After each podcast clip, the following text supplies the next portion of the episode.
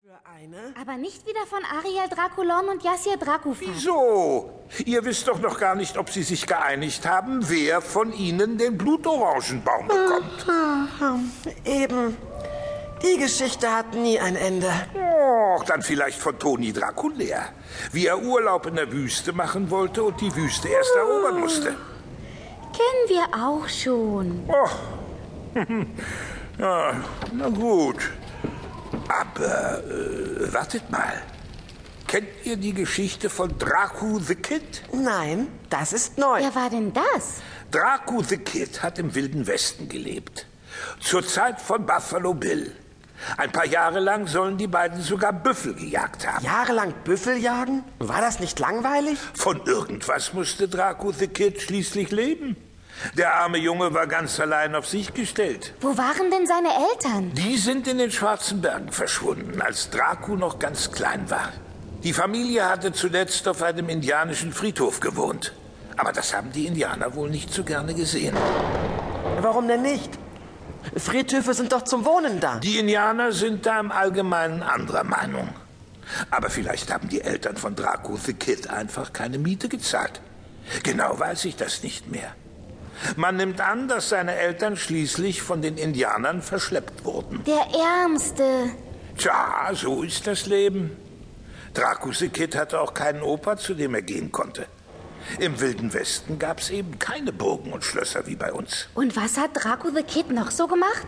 Außer Büffel gejagt? Dracu the Kid war der beste Schütze im Wilden Westen. Wie gut war er denn? Einfach unvergleichlich. Hat er Fliegen mit seinem Revolver gejagt? Oder Nägel in die Wand geschossen? Natürlich, das waren noch Kleinigkeiten. was? Kleinigkeiten? Boah, Er konnte sogar Klavier spielen. das konnte Mozart auch. aber nicht mit dem Revolver. Draco the Kid hat einfach auf die Tasten geschossen. Ah, da konnte er bestimmt nur alle meine Entchen spielen. Überhaupt nicht. Oh, ihr müsstet ihn mal hören. Einfach wunderbar.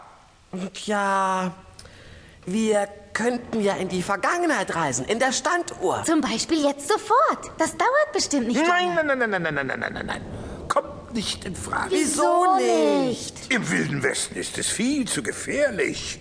Banditen, Indianer und ich weiß nicht was noch alles.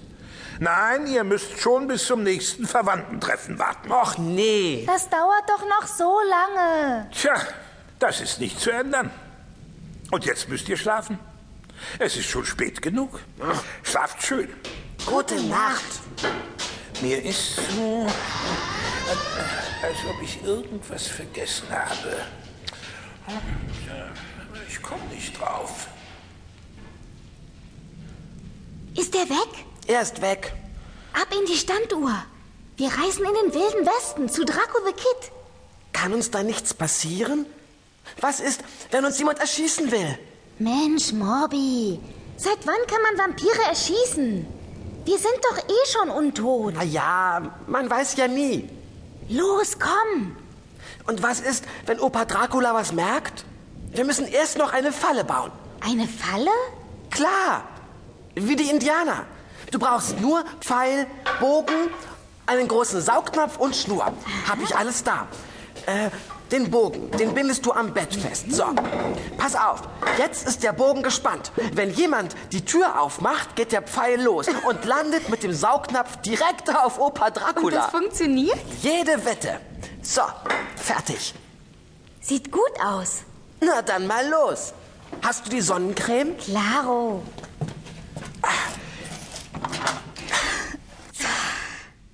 Vergiss nicht, die Zeit zurückzudrehen. Moment. Hm, s- Sagen wir mal 1890.